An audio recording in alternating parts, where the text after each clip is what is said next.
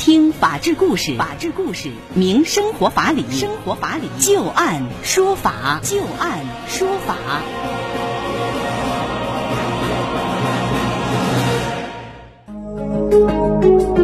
北京时间的十八点零二分，您现在正在关注收听的是石家庄广播电视台农村广播，在每天的傍晚六点到六点半为您带来的旧案说法，我是知金。我们会在每天的节目当中，就一些真实发生的案例来邀请我们的法律顾问，帮助大家分析其中所蕴含的法理和人情。在今天节目当中，我们将会连线的法律顾问是张玉柱律师。在今天节目当中，我们重点要和大家关注的几个案子。首先，第一个，浙江小伙酒后回家，女友不开门，女邻居替他爬窗开门，结果不幸坠亡啊。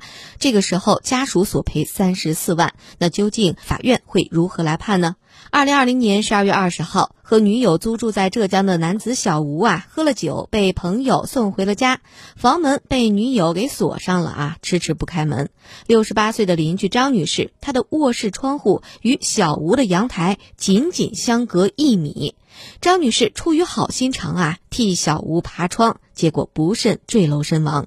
张女士出事之后，家人便将小吴诉到了浙江省桐庐县人民法院，索赔三十四万多元。那么最近啊，这个案子也是进行了一审判决。我们接下来就来详细了解一下情况。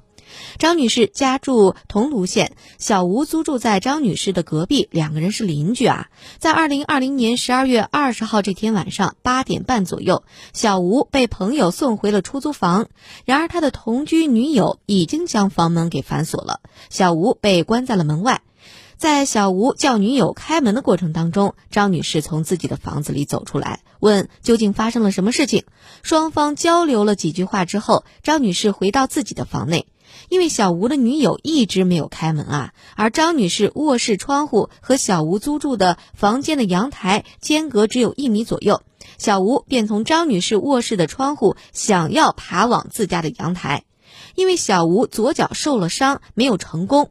当天晚上九点钟左右，张女士从自己的卧室窗户爬往小吴租住的阳台的过程当中坠楼身亡了。事后，张女士的家属将小吴诉到了法院。张女士的家属就认为啊，说因为小吴喝过酒，而且腿脚不好，所以由张女士帮他爬窗户开门，随后发生张女士坠楼死亡的事故。他们认为张女士是为了小吴的相关权益导致的死亡，那么受益人小吴就应该适当的赔偿，扣除已付的三万元，小吴还需要承担三十四万多元。而小吴则辩称啊，本来我是想自己爬的，他说我腿脚不方便，还是他方便一点，是他坚持要自己爬，我没有要求他爬窗户。一审法院经过审理之后认为，张女士在好意帮助小吴的行为过程当中坠楼身亡。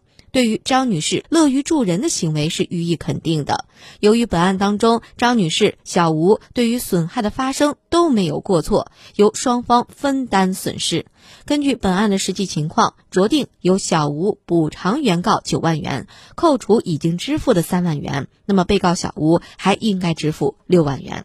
那接下来我们就来听一听张玉柱律师对于这个案子的分析和点评啊。您觉得在这个案子当中，作为小吴这一方，是否需要对张女士她的这个坠亡承担一定的补偿的费用呢？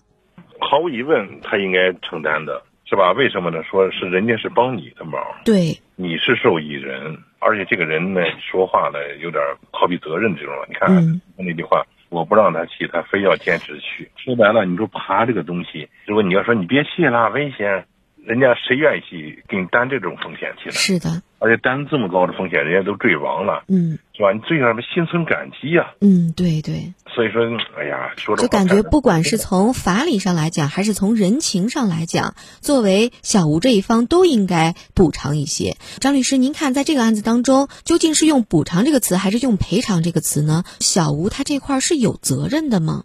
他没责任，应该是个补偿啊。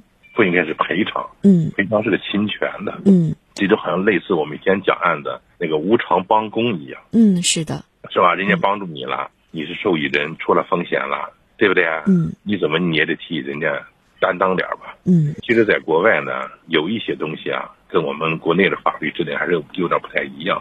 你比如说，在这个澳大利亚，它有一条规定，像如果你这种专业技术的这种事儿，如果你要是需要帮忙的话，别人没有资质，你得必须得拒绝他的。就比如说我家里换电灯泡，邻居他会，但是他没有这个资质。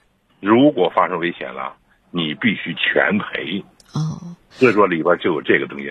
当然我们国家呢没有这么规定，因为还是出于我们国家的这个实际实际情况，是吧？因为我们进入工业化的时间还是比较短，大量的这种技术工人呢还是比较少的。张律师，您看刚才也说到了无偿帮工这个事情啊。我们假设一种情况，一方特别热情，就是非常非常的热情。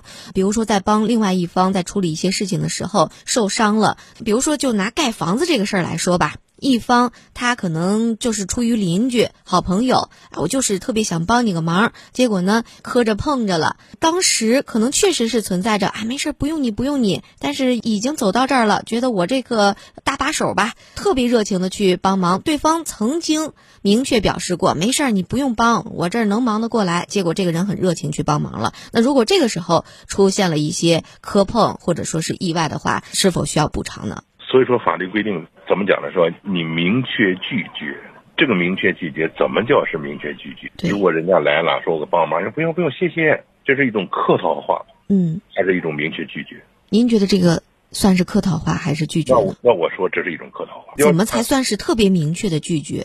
要是我理解啊，明确拒绝，我明确告诉他我没有施工队，你在这儿弄不好出了危险怎么办？你最好谢谢，你不要再帮了。甚至他往这儿往这边走的时候，我拦他一下，不让他帮，不让他进去，是不是？啊这是做出行为来了。完了，你说，哎呀，没事，不用帮了，我来吧，来吧，就进来了。进来之后，你也就没管，一块儿就干上活了。嗯，你说你这叫明确拒绝呀？不叫，哎，讲的，这是客套。